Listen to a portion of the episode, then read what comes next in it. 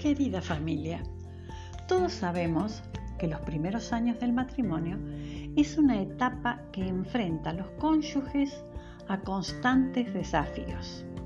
Por eso es necesario decirles a los jóvenes esposos que este camino es una cuestión de tiempo.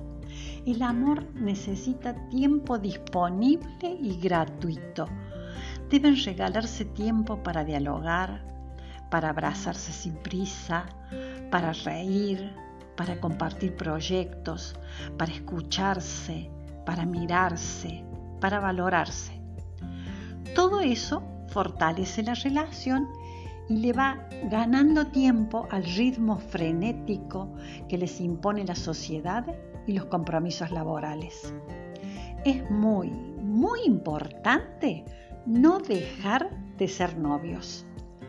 Cuando eran novios, siempre había tiempo para verse, para sonreírse, para salir, para arreglarse y gustar al otro. No hay que dejar de hacerlo. Ahora es mayor el compromiso y hay pertenencia. Y la pertenencia no debe ser aburrida. Hay que ser creativos con los gestos, con las palabras y no desperdiciar el poco o mucho tiempo que tienen para compartir. Ese tiempo debe ser de excelente calidad, disfrutando los silencios, los momentos de recreación, una salida o celebrando encuentros familiares o con amigos.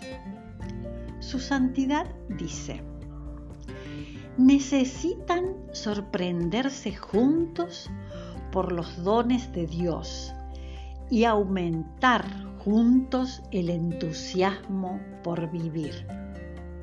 Digamos entonces que sorprenderse es la capacidad de renovar la energía del amor, liberando la monotonía y llenando de color y esperanza la vida diaria.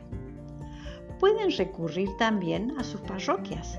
Allí encontrarán desde matrimonios con experiencia que los enriquecerán con su testimonio, los convocarán para encuentros de charlas con especialistas sobre problemáticas muy concretas de la vida familiar y consultorías sobre diferentes situaciones como adicciones, infidelidad, violencia. Apoyo pastoral que se da en grupos de matrimonio, tanto de servicio o de misión, de oración, de formación o de apoyo mutuo. Este apoyo es un medio para fortalecer el matrimonio y hacerlo crecer. Hemos enunciado montones de recursos humanos. Ahora hay que resaltar lo más importante, que es la espiritualidad. A los esposos hay que alentarlos a tener una vida espiritual plena, rezando juntos, participando de la Santa Misa, recibiendo la Eucaristía, escuchando y meditando la palabra de Dios, que es fuente de vida y luz para afrontar los diversos desafíos. Existen muchos matrimonios que desaparecen de la comunidad cristiana después del casamiento y reaparecen en ocasiones de bautismo de su hijito, comuniones, casamientos de parientes o amigos.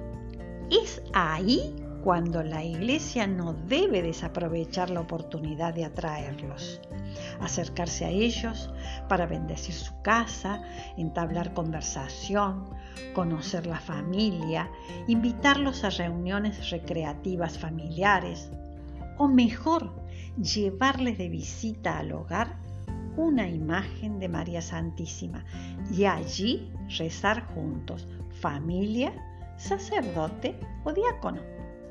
La pastoral familiar debe ser misionera en cercanía, en lugar de ser una fábrica de cursos a los que muy pocos asisten.